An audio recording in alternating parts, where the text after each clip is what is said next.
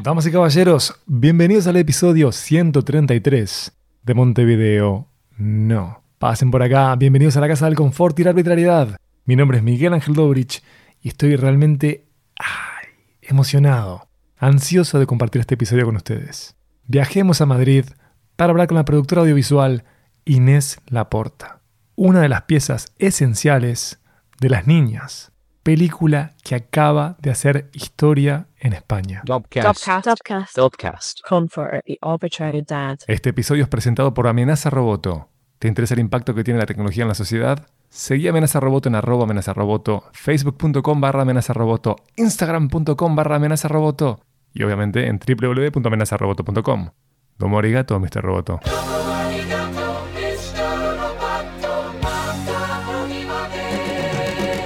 Como de costumbre, te invito a escucharnos desde donde prefieras. Estamos en Apple Podcast, en Spotify, en TuneIn, en Castbox y en SoundCloud en el canal de Dopcast. Y si sos un loco radical del RSS, levantá nuestro RSS y escuchanos desde donde quieras. Si sos un paciente problemático que usa Feedly, nadie te juzga acá. Acá se viene a pasar bien, ¿eh?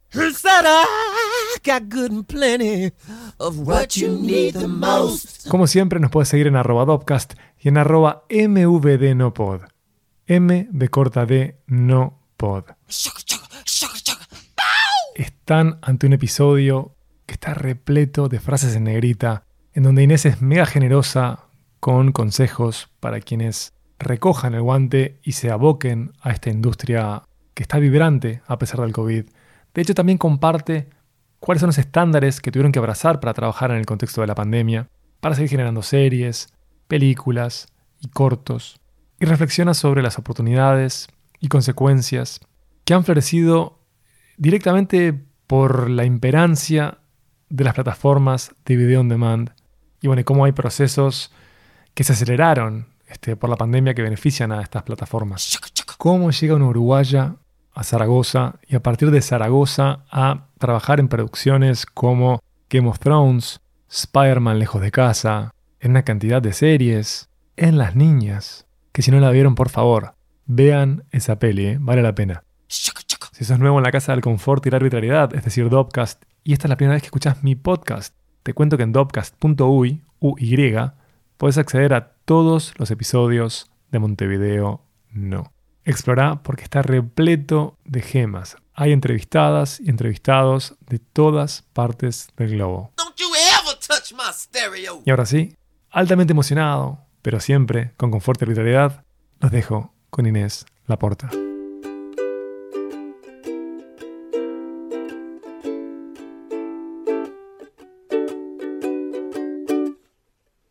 En Las Niñas mi fue, fui jefa de producción. Fue un trabajo súper bonito porque era una película de época y entonces teníamos que recrear la Zaragoza de los años, del año 92, con lo cual eso a nivel de, de localizaciones y tal fue un, un trabajo muy, muy, muy, dificultoso porque, claro, todo lo que se veía tenía que ser de lo, o, o- o no verse o si se veía tenía que ser de los 90. Eh, entonces fue un trabajo muy, muy bonito, muy bonito, en todos los sentidos. Cuando me dijiste que era una película de época y hablaste de los 90, mi corazón se partió porque como, como joven veterano que soy de 41 años, los 90 lo siento tan cerca, tan a la mano, pero es cierto que cuando uno ve las niñas, te das cuenta de, bueno, de que pasó una locura de tiempo. No tiene nada que ver el mundo ahora con lo que eran los 90. Este, y en esa historia, ¿cómo, ¿cómo es que te vinculás? Porque yo sé que tú conocías a la directora de antes, Vos este, me has contado que estabas basada en Zaragoza, pero que el currar, que el estar trabajando, te ha llevado a deslocalizarte y pasar mucho tiempo en Madrid. ¿Cómo es que se da esa relación, ese vínculo que termina de algún modo este, estimulando provocando que vos estuvieras en esta película que acaba de romperla en los Goya? es muy loco, a ver. Yo desde que llegué a, España, digamos, cuando tomé la decisión de venir a España, vine a Zaragoza y entonces empecé haciendo cortos, echando una mano a, gente que hacía cortos, que hacía cosas por acá en Zaragoza. Y bueno, viví prácticamente 11, 10 años en Zaragoza de corrido, ¿no? Eh, entonces en ese tiempo conocía muchísima gente, conocía a muchos directores, muchos directores. Eh, mi pareja, que al final también se dedica a esto, obviamente también me, como me, me- me introdujo en el mundo, ¿no? En este mundo de, de cineastas eh, aragoneses y aragonesas. Y bueno, entonces, eh, pues empecé así, haciendo cortos y tal. Y a Pilar, pues nunca había trabajado con ella, o sea, nos conocíamos mucho, porque también Pilar eh, es, es- es también amiga de mi pareja y tal. Entonces, habíamos visto Goyas juntos en casa en algún, en algún momento de la vida, o sea, nos conocíamos, pero no habíamos coincidido a la hora de, de trabajar, de trabajar juntas. Y bueno, cuando de repente ya vimos que Pilar se formó mucho, estudió mucho y, y se fue al exterior y volvió, y volvió con, con, con las ganas de hacer la película, ¿no? Y bueno, hizo su camino, se buscó un poco la vida, tuvo, tuvo la suerte de encontrar a una productora como, como Inicia Film que, que, que le, que, bueno, que, hace- que, que le impulsó el proyecto. Y cuando nada, muy, muy al principio, muy prontito, cuando ya la película medio que estaba, estaba la financiación y estaba todo un poco ya como para salir, pues nos juntamos un día con, con Pilar y con Valerí y, y fue Pilar le dijo, pues mira, yo de Zaragoza, a esta persona confío 100%, pues eh, bueno, eh, y, y así, y así un poco fue, la verdad. Así llegué a las niñas. Una locura, una locura, me parece la historia. eh, es como que el azar atentó, si puedo usar el término, a favor de, de que estuvieras de una película que hizo historia. Porque es increíble, tuvo nueve nominaciones, ¿no? Sí, nueve nominaciones a, a los Goya, nueve. Y consiguió cuatro de las nueve. Sí, consiguió En categorías altamente relevantes. Claro, es que, por ejemplo, es la primera película en la que una directora Nobel gana el Goya a Mejor Película. Y es la primera película en la que una directora de foto, mujer, gana un premio Goya. Con lo cual, eh, eh, ha, sido, ha sido increíble, increíble. Nunca hubiéramos imaginado que desde Zaragoza, eh, con, un, con un equipo muy local, había de todo, pero había mucho, mucho equipo local, ¿no? Aragonés, que es con los equipos que yo suelo trabajar habitualmente en mi departamento de producción y, también en el departamento de dirección era, eran todos aragoneses. Y son los equipos con los que solemos hacer casi todas las películas que hacemos en Zaragoza, pues ese- son esos equipos, ¿no? Entonces nunca hubiéramos imaginado que, que de repente nos íbamos a ver en esta, ¿no? Y además es una película en, como dice el título, se llama Las Niñas. La cuota como de, de metraje o minutaje, como quieras ponerlo, es ocupado por personajes femeninos, que es algo que es extraño para cualquier parte del mundo, ¿no? Que cuando uno cuantifica, acá en este caso, los diálogos son llevados por ellas, y se centran en el mundo de estas chiquilinas, este, como también en el vínculo entre esta niña y su madre, este. Así que es, es todo como un hecho histórico impresionante. Y como, como un uruguayo que no soy nacionalista, este, porque realmente creo que la mayoría de los uruguayos no son nacionalistas, este, de todos modos este, lo camiseteé. Cuando supe que vos estabas, lo camiseteé. Lo sentí que era mío. ¿no? Este, parasité, básicamente hice eso. Fue como comportarme como un parásito y sentir que, bueno, hay una cuota de las niñas que, que también es mía, porque conozco a Inés. Mira, lo más gracioso yo creo de todo esto, evidentemente, aparte de, de- de eso, ¿no? Que es una película con personajes femeninos, tal, casi todas la- las jefaturas de, de- de- de todos los departamentos son femeninos. Había una jefa de sonido, una jefa de vestuario, una jefa de maquillaje, una jefa de producción, eh, una directora de fotos, o sea, éramos todas mujeres. Entonces fue como, eso por un lado. Y entonces, eh, por otro lado, respecto al uruguayo, mira, yo me hizo mucha gracia porque hay, no sé si, bueno, en- en- si puedo contar un poquito, en una, se- una secuencia en concreto, que es una, es charrada que me hace muchísima gracia, eh, sale un, un libro, bueno, la- la- las, las niñas se aburren y se van como a, a ver, a, a chusmear que hay en unas habitaciones de una monja y se meten dentro de una habitación. Y no sé si de ahí, tus años 90, capaz que te, que te, que te hicieron recordar, cogen, un- o sea, agarran un libro y empieza como a cantar canciones de misa y no sé qué.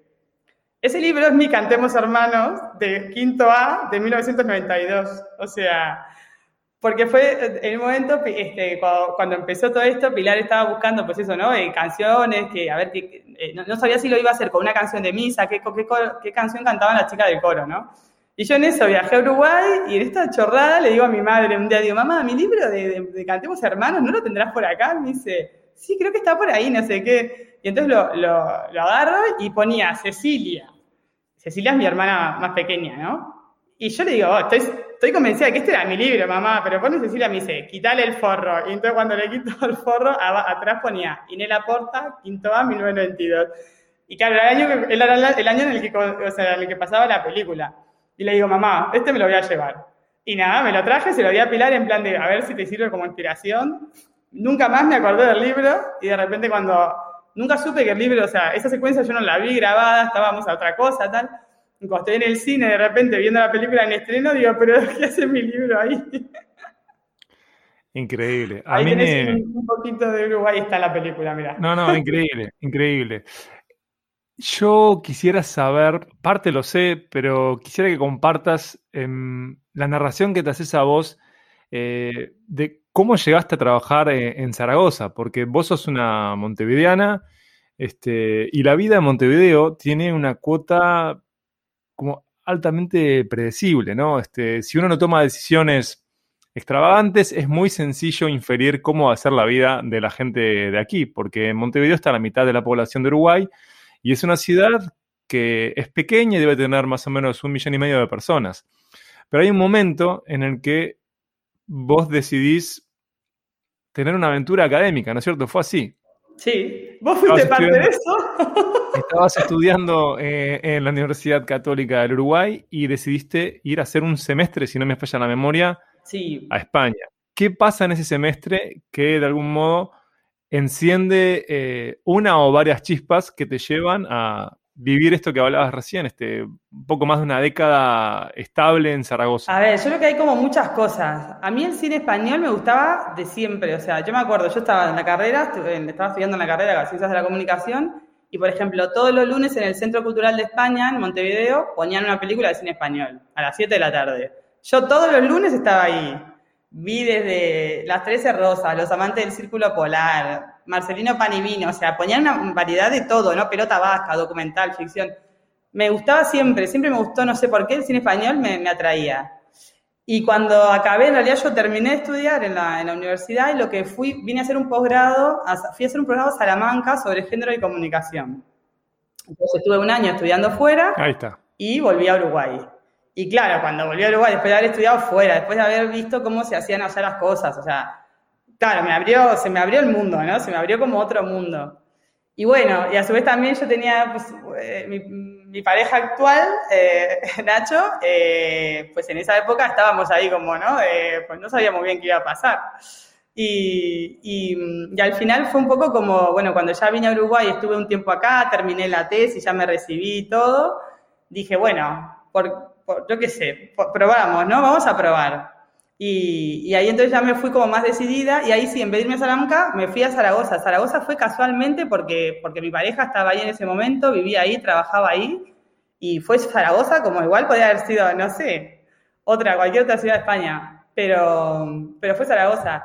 Y ahí fue donde yo hice toda mi carrera. O sea, lo loco es que, por ejemplo, eh, viviendo en Zaragoza, tuve la posibilidad de trabajar en, en- cosas que llegaban a Zaragoza por casualidad, en producciones como Juego Tronos, Megan Levy, una película americana, eh, pues La novia, ah, eh, El hombre Spider-Man, Lejos de casa, o sea, mm, era como lo, o sea, estando en Zaragoza, que es una ciudad donde hay muchos cineastas y tal, pero tampoco tiene un volumen de rodaje como tiene Madrid o Barcelona, ¿no?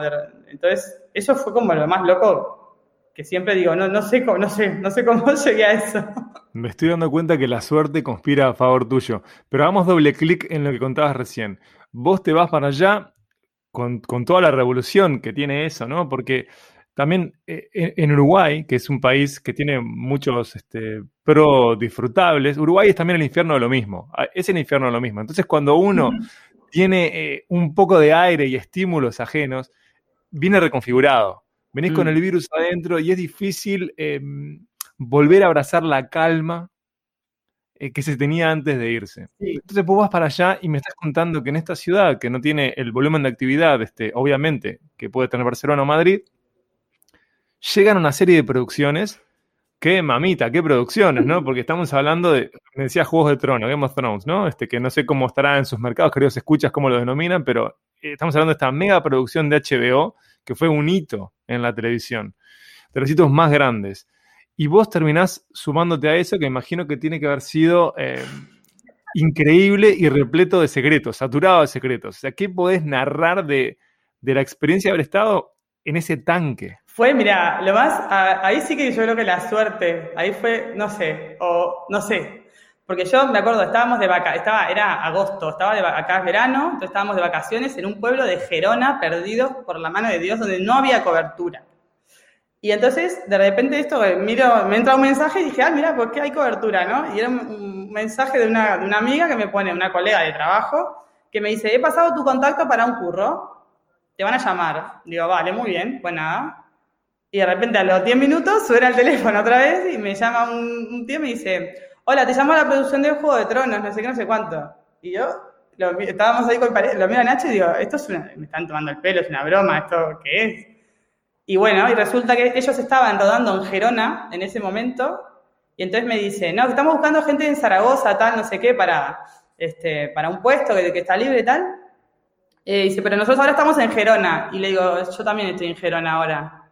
Me dice, pero, pero vos no sos de Zaragoza. Digo, sí, soy de Zaragoza, pero ahora justo estoy de vacaciones en Gerona. Me dice, ¿te venís mañana a las 10 de la mañana y hacemos la entrevista presencial, no sé qué, no sé qué? O sea, todo una loco, o sea, casualidad, o sea, la- ¿por qué? O sea, era increíble, yo no me lo podía creer, no me lo podía creer. Y entonces al otro día, obviamente, me fui a la entrevista y fue brutal. Porque aparte, claro, entrevista toda en inglés, no sé qué, pues yo iba a trabajar con gente, con un irlandés y un, y un eh, eh, inglés, o sea, y, y entonces me presentan todo, ¿no? Me, me- voy como a lo que era como el plató o la oficina donde ellos tenían ahí todo, y de repente me meten en, me, me hacen como un tour por todo, ¿no? Me hacían hablar con uno, con otro, con la jefa de vestuario, con el jefe de, de- de- de logística, no sé cuánto. Y empiezan a llevarme ahí por, por, por naves donde había millones y millones de, vestuarios, millones y millones de... Un departamento de plantas, eso ya yo flipé. O sea, tenía un invernadero para las plantas que se parecían en la serie. Bueno, una locura. Y ahí dices, ¿qué, qué, qué? Y yo me acuerdo que salí de la entrevista, me habían dado todo ya, la acreditación, todo, el, el, el welcome pack, el bienvenida, todo. Y yo salgo de la entrevista llorando en plan de, no me van a llamar. Y me decía Nacho, pero es que ya, ya te llamaron, o sea, a ver, ¿no? Tenés una acreditación que dice que vas a trabajar ahí. O sea, increíble, o sea, suerte, suerte. Qué casualidad, o sea, casualidades de la vida, no sé. ¿Y cómo fue el estar Y ahí? estar ahí fue una pasada. Eh, rodaba, bueno, o sea, eh, fue una parte, yo estuve 10 días en el proyecto porque fue justo la parte donde rodaron más cerca de Zaragoza. Entonces yo lo que hacía era, ellos grababan, rodaban, me daban todas la- las, las, este, tarjetas con el material y yo se lo llevaba pues a los, eh, al montador y al etalanador que estaban en Zaragoza y tal.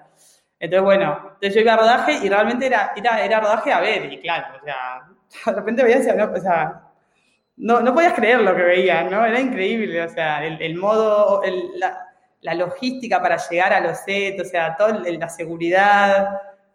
Claro, es un despliegue que yo, evidentemente, nunca, nunca había visto hasta ese momento, ¿no? Tan grande, tan, tan de todo, bestial de todo. Y, Bueno, muy poca gente puede decir que, que- que ve eso, ¿no? Porque estamos hablando que es un tanque, Es, ¿no? es un, sí, y me acuerdo un contrato de confidencialidad que firmé como de 1500 páginas. Pues claro, mi trabajo era, eh, o sea, yo, yo llevaba el material rodado de cada día. O sea, yo iba en el coche y era, por favor, que no me pase nada hasta que llegue, por favor, por favor, por favor. Era mucha responsabilidad. Y ese fue tu primer contacto con Hollywood, pero como contabas antes, eso siguió este, por diferentes razones. Vos hablabas de esta película que era Megan Levy, creo que se llamaba. Justo, al- es como que al acabar, a- el día que estaba terminando ahí en Juego de Tronos, me llaman para, para Megan Levy, que fue una producción americana que se rodó en la base, o sea, se rodó en muchos sitios de España, pero se rodó mucho tiempo en Zaragoza porque rodaban en la, en la base aérea de Zaragoza, que la base aérea de Zaragoza arquitectónicamente es americana, o sea, la fundaron los americanos. Con lo cual vos entras ahí y parece que estuvieras en Estados Unidos, o sea, es como que muy loco, te trasladás en el tiempo, en la geografía y todo, ¿no? Y mm, entonces rodaban, eh, esta película era, era sobre un, un perro que, que, la relación entre un perro y, el- y su dueña, y era un perro que descubría bombas y tal. Entonces, bueno, pues se rodó toda, esa parte se rodó toda en Zaragoza. Y ahí estuvo el departamento de localizaciones, y yo era ayudante de localizaciones, y entonces nada, ayudaba ahí al, al, al, a la responsable de localizaciones con los contratos, con los, los mapas de cómo llegar a los sitios para todos los vehículos, que también ahí fue una locura, movíamos, movíamos, yo qué sé, igual 200 camiones con caravanas, con no sé qué, este, por toda la ciudad, una locura también para, para, para montaje. Lo que tienen los americanos es que van todo a lo grande, ¿no? Entonces es como, venga caravanas, venga camiones, venga todo enorme, todo grande. Y claro, y luego también este, pude ver ahí también la, la- cómo construían los decorados, ¿no? Que era otra, yo estaba mucho también en contacto con, con la nave de arte y, donde estaban ahí de- construyendo los decorados y una, una pasada, ¿no? Había, yo qué sé, 200 personas eh, levantando mm, casa de madera para colocarlas ahí frente a la, ¿no? delante de la pantalla, este, un- unos despliegues y, sí, increíbles. ¿Sabes que tengo que ver esa película? Cuando vi el tráiler me di cuenta que supe en su momento cuando salió, que creo que es de 2017, si no me falla la memoria. Sí, por ahí. Ahí está, trabaja Kate Mara, que todo el mundo la conoce Eso. por múltiples proyectos, pero imagino que especialmente por el vínculo que tenía con el personaje de Kevin Spacey en la serie de Netflix, que, bueno, que, que hubo un momento que desapareció, que se seleccionó como a la fuerza tras los escándalos de Kevin Spacey, esta serie que no Sí. voy a nombrar. Eh, y también trabajaste en Spider-Man Lejos de Casa, Mm. que es una película reciente que obviamente hace foco en un personaje que integra el universo de Marvel.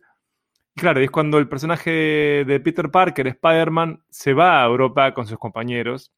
¿Y qué pasa en España? ¿Cómo es que Inés Laporta asume su misión ahí? Eso fue una locura, porque yo ahí trabajé en el departamento de transportes, ¿no? Y, y entonces, eh, ¿qué pasaba? Había una, o sea, el plano que se rodó en España dura un segundo en la pantalla, o dos. Bueno, igual hay dos planos, que duran tres segundos cada uno. Pero para eso, eso implicó tres meses de trabajo en un pueblito muy pequeño de, de la provincia de Zaragoza, que es Belchite, que es un pueblo que el- en la guerra civil lo, se bombardeó y entonces a día de hoy están las ruinas de lo que es el pueblo, ¿no? Entonces es- tiene una, es, es- tiene una, es rarísimo, es cosa, bueno, eso, es, es como un pueblo ahí anclado, se quedó, tal cual se quedó bombardeado, tal cual se quedó. Entonces, claro, la- el- el- eh, eh, un plano que es que hay, que hay como una cosa que creo que en la película encima parece que fuera México, ¿no? O una cosa así, o sea, simboliza que es México, pues que hay también como una especie de derrumbe de un poco de todo. Eso fue lo que se rodó en, en, en Belchite.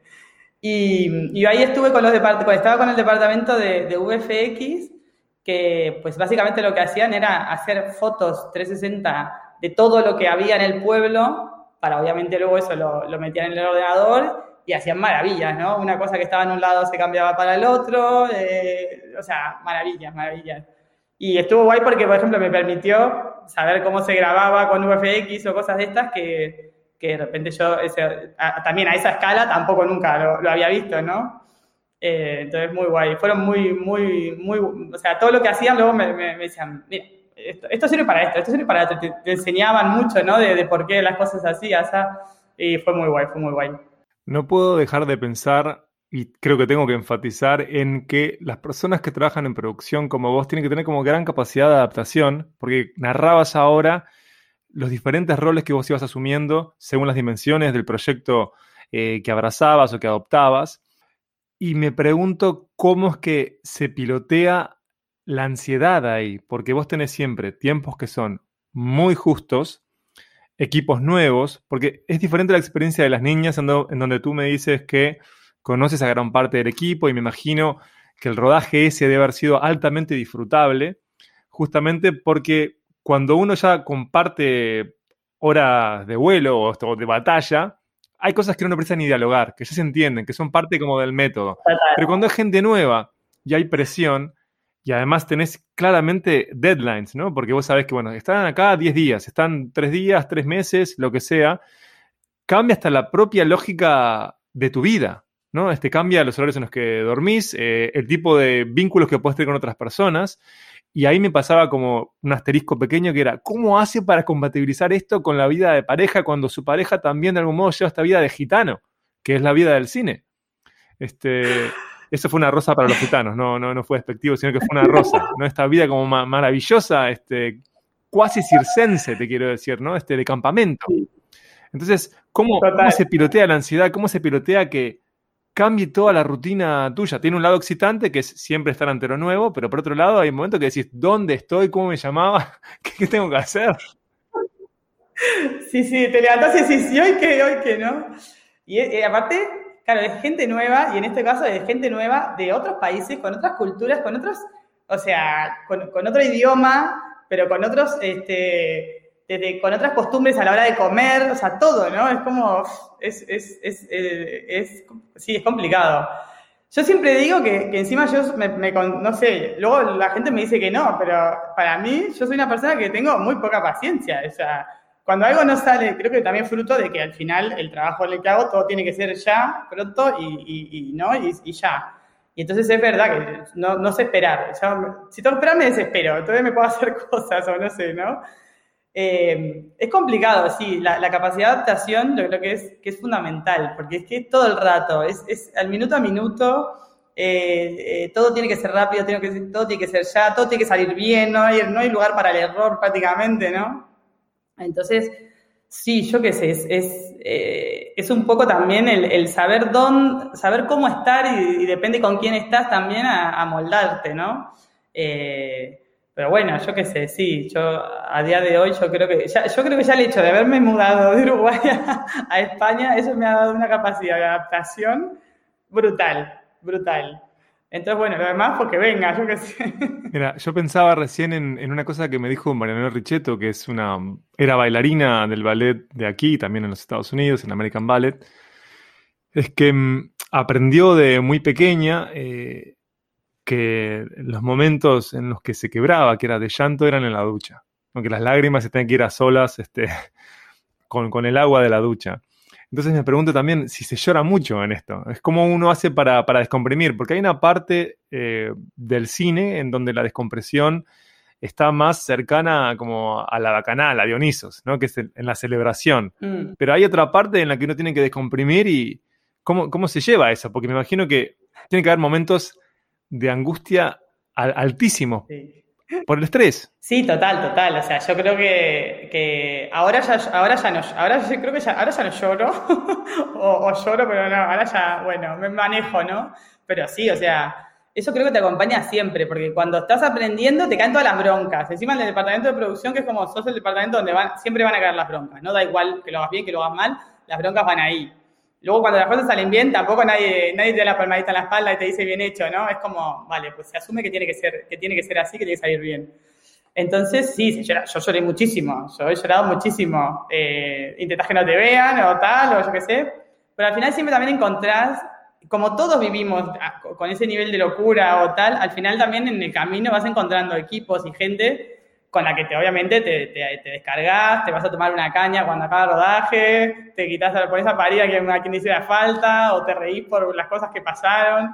Y, y entonces yo creo que esa es un poco también la vida de canalización, ¿no? Compartir con, con, con las compañeras y con los compañeros la tensión y, la, y, y muchas veces te pasa que en un momento, el, al minuto te pones como una loca y luego decís, está. Y, y, lo bueno de esto es que ya sabes, con, sobre todo cuando eso, ya tenés un equipo con el que vas trabajando y tal, te mirás y te dicen, está bien, pasa nada, ya está, o sea, y, ni eso, ¿no? Ni hablar, no hace falta ni hablar las cosas.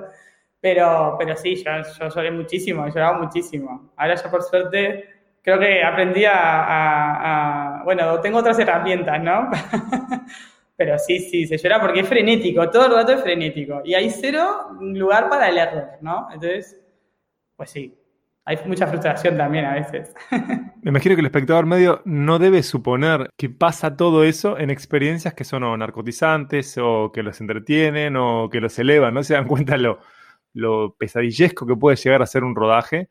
Eh, y claro, vos tenés experiencia en proyectos que son de diferente escala y me imagino que con los últimos años también han ido creciendo las posibilidades de apostar a las series, ¿no? que uno está viendo que con los cambios en la distribución y financiamiento de proyectos, que hay una apuesta a las producciones seriadas. Entonces, ¿dónde radica, si es que radican las diferencias entre laburar para, para un largo y para una serie, Inés? Sí, hay muchas diferencias. A ver, básicamente las películas suelen ser proyectos más cortos, con lo cual todo, todo es, este, pues eso, ¿no? Eh, y, suelen tener menos, o bueno, de, depende de qué película estemos hablando, ¿no? Pero los presupuestos, yo hago muchas pelis independientes, entonces siempre los presupuestos son, nunca hay presupuesto para todo, ¿no? Entonces tienes que estar mirando al dedillo todo, todo, todo. Y creo que lo que tiene son las películas son más como, más compactas, ¿no? Y más, este, Eh, pero creo que la relación que se establece con la gente cuando rodás películas es, fuertísima, es fuertísima. Es una relación como súper fuerte, ¿no? De gente que te llevas para, como para toda la vida. Eh, y cuando haces series, es verdad que, claro, son proyectos mucho más largos, estás más meses, eh, tiene otro encanto también, ¿no? Y otra forma, porque ya no, no estás pensando en el, o sea, en el inmediato, inmediato, sino que, que bueno, que te- tenés más tiempo de alguna manera, ¿no? Como para organizarlo todo y, y tal. Y es verdad que yo ahora, por ejemplo, ya llevo tres o cuatro, esta es la, esta va a ser la cuarta, yo no sé cuánta, la cuarta va a ser esta. Y he coincidido mucho y también por eso, ahí fue cuando yo di el salto a Madrid, cuando empecé a hacer, o sea, la primera serie sí que la rodamos en un pueblo que también que está cerca de, de- de Zaragoza, que es en Benasque, que fue la casa Monte Perdido, que fue la primera vez que yo hice, o sea, una serie, serie como tal para televisión, esa fue la primera vez que, la- y se rodó parte, mucha parte, parte de la serie se rodó en, en Benasque y, y yo me, me- me sumé también a la parte de Madrid. Y desde ahí he ido como enganchando pues la Casa Tramuntana, la Templanza, ot- otras series, ¿no? Que están por estrenarse. De hecho, la Templanza se estrena ahora acá en España en marzo. Y, mm, y sí que ahora también tengo como esa familia de, vale, pues ya en, en el mundo series he encontrado un poco como esa familia, ¿no? Porque al final tam- pues, mm, también somos medio lo mismo, va rotando de roles y tal, pero, pero, pero la gente es la misma. Este, claro, no, creo que la diferencia sobre todo es el largo plazo, ¿no? Que con las series trabajas como a largo plazo y las películas son más de inmediata, de, venga, esto, esto, cinco semanas de rodaje, pum, se acabó.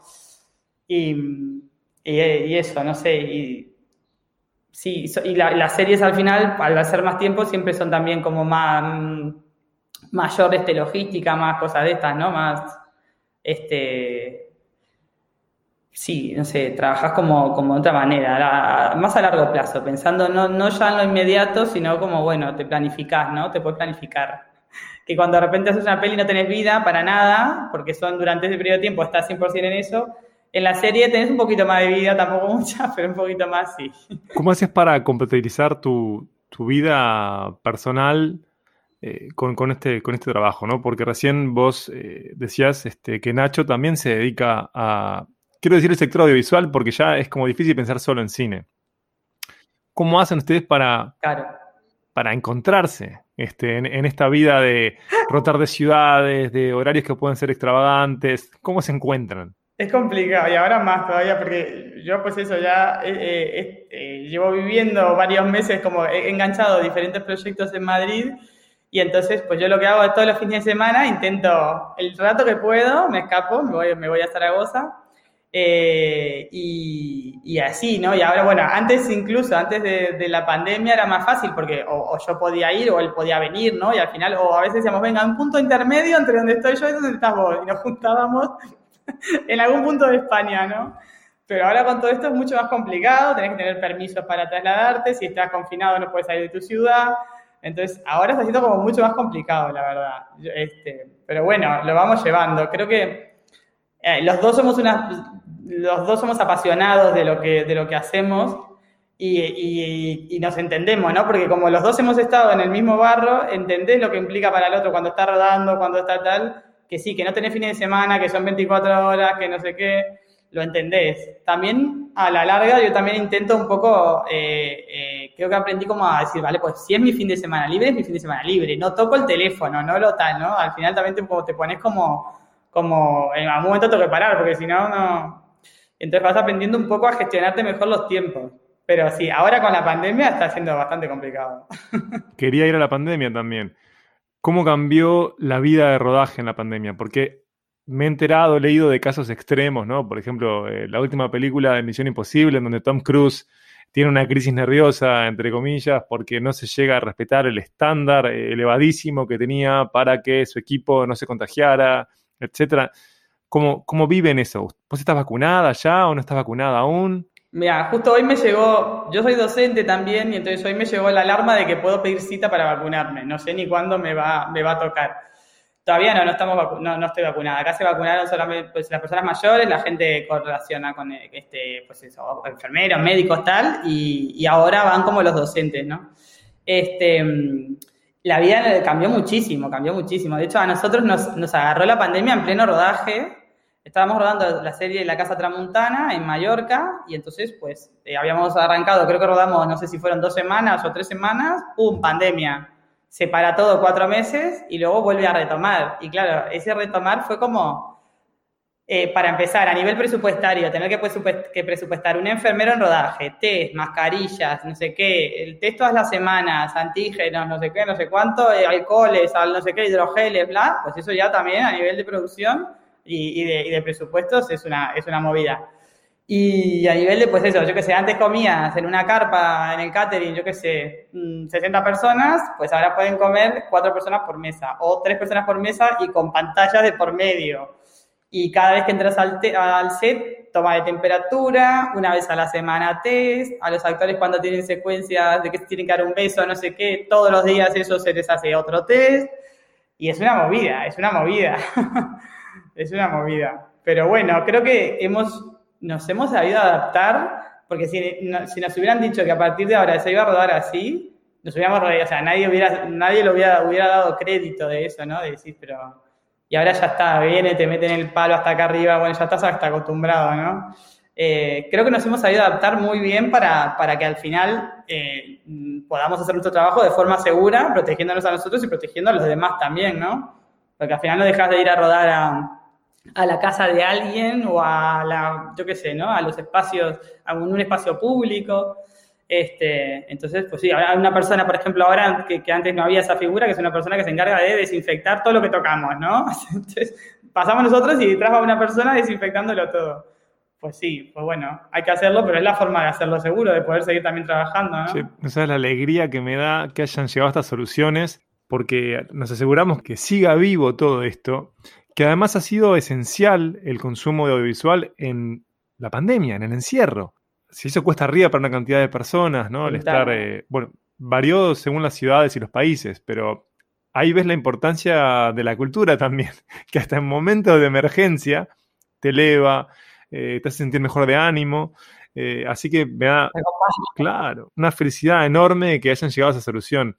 Siguiendo con los cambios, ¿no? Y con las evoluciones y con las oportunidades que hay, los desafíos. En estos últimos años, eh, obviamente ha cambiado el rol que tiene la sala de cine en la vida de los proyectos.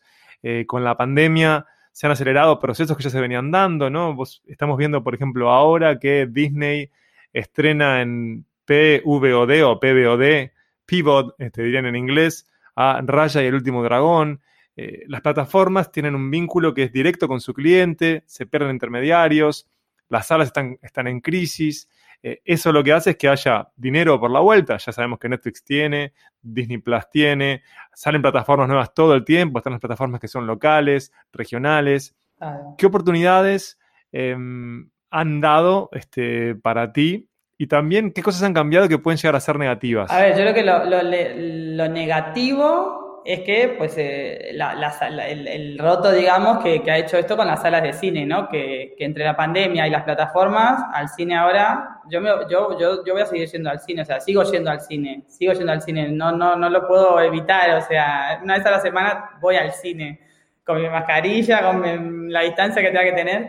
Este, pero, pero claro, vas al cine y no hay nadie. O sea, muchas veces hemos ido y, y somos dos o tres en la sala, ¿no? Entonces, eso no sé cómo, no sé si, no sé, yo quiero creer que eso se va a cambiar y que se va a recuperar, porque al final, yo que sé, el otro día, por ejemplo, estrenaron El Chico, ¿no? De, de Chaplin, acá la, con los 100 años y tal, se reestrenó. Y yo fui a verla al cine y no es lo mismo, evidentemente, ¿no?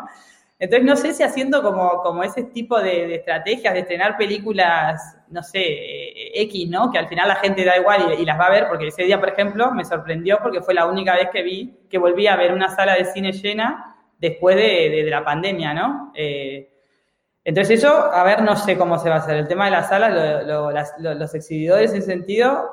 Luego lo, otro positivo es que, es que creo que hay más trabajo que nunca en el sector audiovisual. O sea, a- yo al final, yo sigo, a lo tonto, llevo tres años aquí en Madrid enganchando una cosa con otra, una cosa con otra, una cosa con otra. Y, y- y- y lo bueno es eso que sí, es, es que a veces te, cuenta, te cuesta encontrar gente porque todos los colegas que tenés o todo tal, está todo el mundo trabajando, o dos rodajes a la vez en un sitio, por ejemplo, ¿no? Que, que antes, yo qué sé, que, que no, que no que no se rodaba o tal, pues ahora está todo, está todo el mundo rodando el material o el- lo que sea, ¿no? Que tenés que alquilar, tal. Te, no, no tengo, no doy abasto, no doy abasto, ¿no? Eh, es muy loco, eh, es muy loco la, la, cantidad de contenidos que se ha empezado a generar y claro, eso evidentemente eh, al final da trabajo al sector, lo impulsa, lo estimula y eso, eso sí que ha sido increíble. Porque aparte en plena pandemia éramos los pocos que podíamos, o sea, que, que bueno, que pudimos eso, encontrar soluciones y poder seguir rodando en plena pandemia, ¿no? Eso fue muy fuerte. Sí, yo pensaba además que España es uno de los centros neurálgicos de Netflix. Mm. ¿no? Es, es, es, como una puerta a, a, Europa. Entonces hay una cantidad de proyectos que pasan por ahí. Y en estos años de, este, de cubrir festivales y de conocer a directores, productores, guionistas, también tuve la chance de mm, que muchos de ellos me contaran que sin plataformas como Netflix sus proyectos hubieran perecido. Me acuerdo de un caso en particular, eh, La enfermedad del domingo, de Ramón Salazar. Mm. Es una película que si no hubiera estado Netflix detrás, es una película que pueden ver en Netflix ahora, si no me falla la memoria, eh, no se hubiera podido concretar. Entonces, este, se ve que hay una cantidad de proyectos de diferentes escalas que hoy en día salen. Pero también recuerdo charlas con otros directores que me contaban que en España estaba en crisis, digamos, no sé cómo ponerlo, como, como si fuera el cine, eh, el cine clase media, ¿no? El cine de sí, presupuesto total. mediano.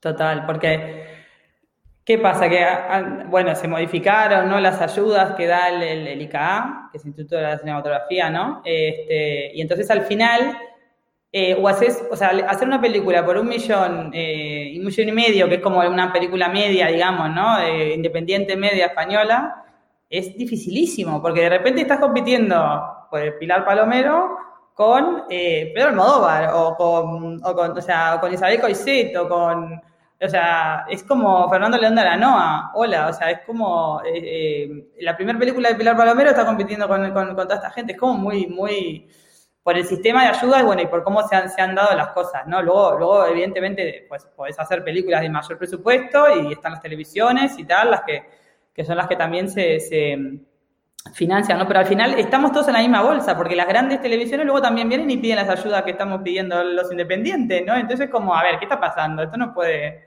no puede ser, ¿no? Eh, y entonces sí, es, es, es, es, complicado, es complicado levantar una película de un presupuesto normal, como Las Niñas, por ejemplo, ¿no?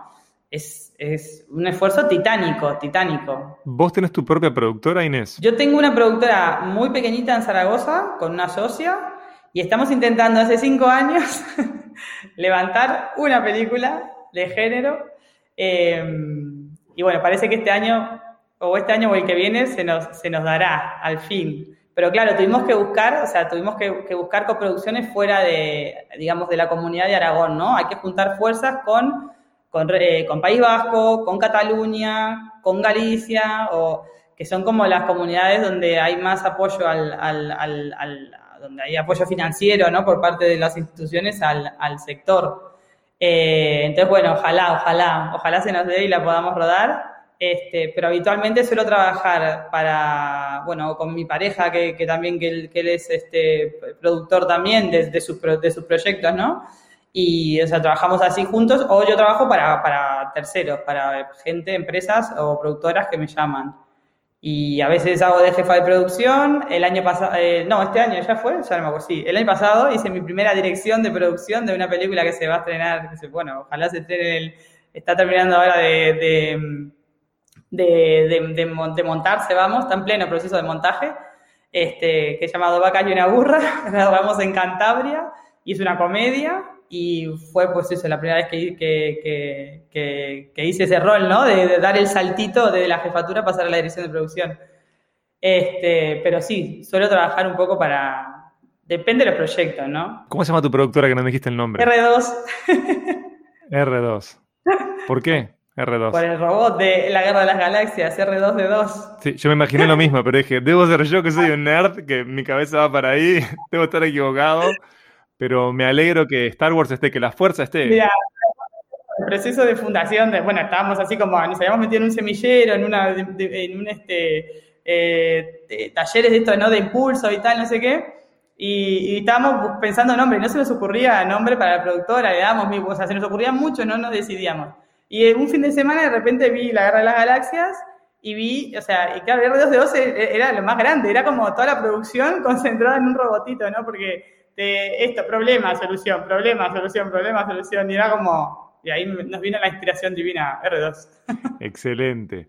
Pues no te voy a robar más tiempo, te agradezco muchísimo por esta charla.